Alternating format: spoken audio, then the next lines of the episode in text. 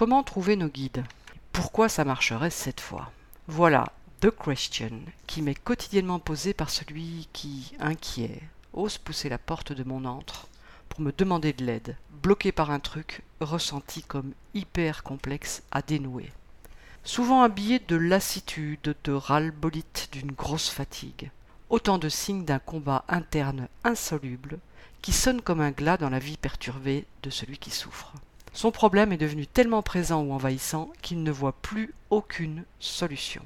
Question légitime s'il en est et d'une logique implacable. Comment garder l'espoir de franchir l'obstacle alors qu'on ne peut pas se dire que ce n'est pas faute d'avoir essayé maintes fois? Parce que, soyons honnêtes, nous nous connaissons par cœur. Ou par tête, devrais-je préciser. Si je devais avoir une seule certitude depuis ces presque trois ans d'immersion dans la savane, c'est que le zèbre, pour ne pas le nommer, quel que soit son milieu, son éducation, son vécu, son tempérament, son âge, son sexe ou ses croyances, ne passe pas une seule journée sans se demander ou se confirmer qui il est, et comment il se sent, et pourquoi il fonctionne comme ça. Ces questions ne sont pas toujours explicites, mais il s'introspecte comme il respire, animé par, non de l'égocentrisme, mais par tout ce qu'il traverse et cette sensation d'urgence à vivre. Je ne désire pas trop réduire, mais force est de constater qu'en général, nous arrivons à ces questions qui peuvent s'articuler à la louche, comme ceci. Qui suis-je? Comment trouver ou retrouver du sens à ma vie? Comment me lancer dans du nouveau sans imaginer déjà l'ennui ou l'enfermement? Comment trouver l'âme sœur et éviter toujours le même type de relation? Comment sortir de ce grand huit émotionnel épuisant? Comment éviter mon auto-sabotage? Comment arriver à choisir sans trembler ou me torturer, autant? Comment ne plus m'éparpiller? Et derrière ces comment se cachent les pourquoi. La perte de confiance en soi, pour peu qu'il y en ait eu une un jour, collée à la faible estime de soi, viennent tournicoter un peu le couteau dans la plaie. Et force est de constater aussi, au vu de tous ces essais non fructueux pour sortir de ce cercle vicieux, que certaines méthodes, certaines approches ne fonctionnent. Je suis triplement bien placé pour exprimer ceci. J'ai étudié et testé la méthode traditionnelle, j'ai testé en tant que patiente, j'ai étudié et testé d'autres méthodes. Loin de moi l'envie de partir sur des considérations bien ou pas bien qui touchent le jugement partial. Je dois me rendre cependant à l'évidence que si je n'ai pu ouvrir un cabinet après mes études, il y a vingt ans, je m'en félicite grandement en ce jour. Et cependant miné par cette question tout au long de ces années d'expérimentation diverses et variées d'autres jobs et univers, la motivation qui m'a fait choisir initialement les études de psy ne m'a jamais quitté au final. Alors alors, pourquoi la psychologie classique, entre autres, ne fonctionne pas ou pas bien, avec des affectivo-cognitifs comme nous? Pour les autres, je sais pas, mais bref. Les raisons sont systémiques et une histoire de positionnement. Le psychologue diagnostique. Ce faisant, il se place automatiquement dans la relation comme le supposé sachant, le maître, le maître d'école, le parent. Cette place prise, il ne reste au patient qu'une seule place, celle d'apprenant, d'enfant, de celui qui ne sait pas. Et le cerveau de continuer à mouliner dans les essais de compréhension cognitive, avec cette impression de ne toujours rien comprendre. Parce que ce qui bloque ne se trouve pas dans la tête, mais bien dans les ressentis émotionnels, bouchés, et ou la non-fluidité entre tête et cœur. L'hypersensibilité et émotivité, nos centres névralgiques, restent cadenassés et étouffés par un mental en acier forgé nous n'avons plus accès à la traduction des messages du corps, où ils s'envoient déformés et mal décodés, nous entraînant dans une spirale sans fin. La tête cherche alors que le cœur et le corps lui envoient des messages d'alerte.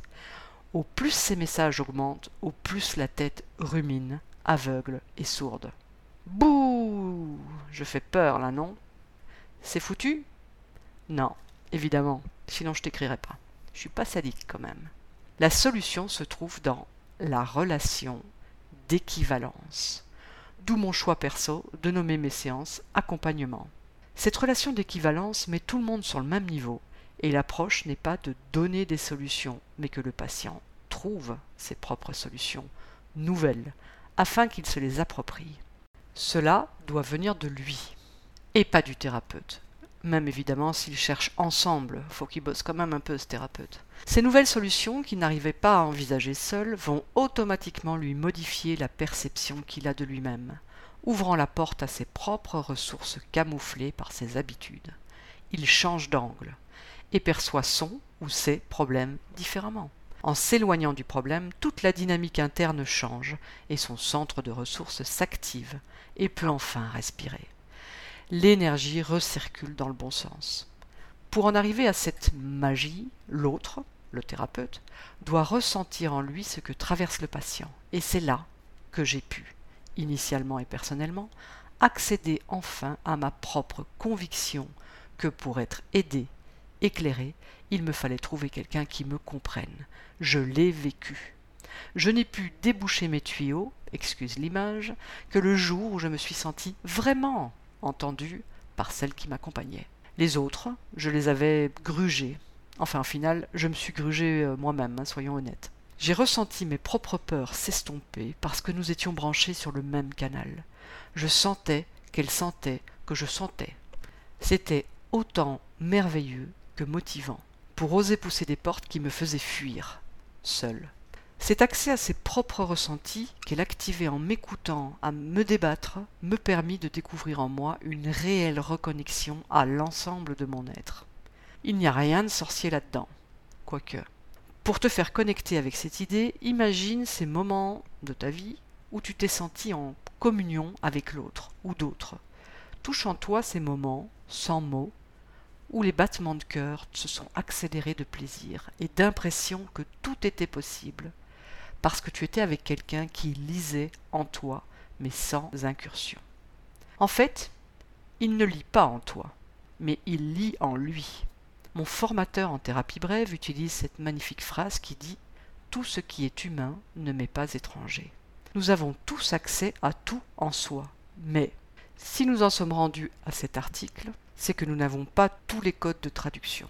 En cause, la non-reconnaissance de nos singularités d'hyper la vie, le conditionnement, les dérives de notre société d'image, où le pouvoir et l'argent sont nos déshumanisants, tout ça, tout ça. Liste non exhaustive, bien entendu. Alors, lire en soi suffit-il pour aider l'autre? Je dirais pour ma part que c'est essentiel dans la relation d'aide, mais qu'il s'agit ensuite d'une volonté de le faire, et de le faire avec les bonnes personnes, c'est-à-dire celles qui te ressemblent. Je pourrais accompagner tout le monde aujourd'hui, enfin les personnes en demandent bien sûr, mais c'est beaucoup plus satisfaisant pour ma part, c'est un choix que j'assume de plus en plus, d'accompagner les hypersensibles torturés, parce que je sais ce qu'ils vivent et que je me sens utile. C'est comme si la chance que j'avais eue de pouvoir comprendre à 40 ans et des brouettes le pourquoi de mon étiquette tu es trop cérébral faisait enfin sens à tous mes déboires et réussites et que c'était pour moi le moment d'honorer qui j'étais. À cette question qui arrive du Comment choisir son guide dans la jungle? Je te dirai simplement ceci. Fais-toi confiance. Si, si, c'est possible. Voici les meilleurs trucs pour toi. Tu dois te dire ça, il, elle me parle. Ça résonne. Je le sens, je le ressens. J'ai l'impression qu'elle, qu'il me connaît. Je me sens à l'aise. Il, elle, me touche m'inspire, etc. Il ne s'agit en aucune manière des qualités de la personne dont il est question ici. Ce sont des parties de toi, intuitives, qui te disent c'est ok bordel. Je suis la plus grande parano que la Terre ait jamais portée. Big up à Serge Léon. Crois-moi, non parce que j'ai peur des autres, mais bien de moi-même. Et du jour où j'ai lâché la bride à mes peurs parce que je n'avais plus d'autre choix avant de péter une durite, j'ai vraiment dû écouter avec l'intention d'entendre, et j'ai alors suivi trois personnes. La première m'a ouverte à l'univers du blog et permis ainsi d'oser me lancer dans cette écriture qui n'attendait plus que moi. La deuxième m'a ouvert un accès VIP à ma propre identité rayée et la troisième m'a amené à entamer mon, année de thérapie brève. Cerisette sur la dame blanche, mon péché très mignon, la première m'a fait rencontrer les deux autres. Hasard ou vérité? Fin d'article, je me lâche. Trois personnes, trois années. Oui, cette piqûre de rappel qui peut faire un peu mal, mais c'est pour ton bien. Non, pas sadique.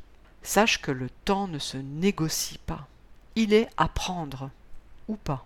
Et toutes les trois, parmi mes recherches effrénées de morte de faim prête à vendre son âme au diable, ne m'ont aidé à ne révéler que ce qui existait déjà en moi.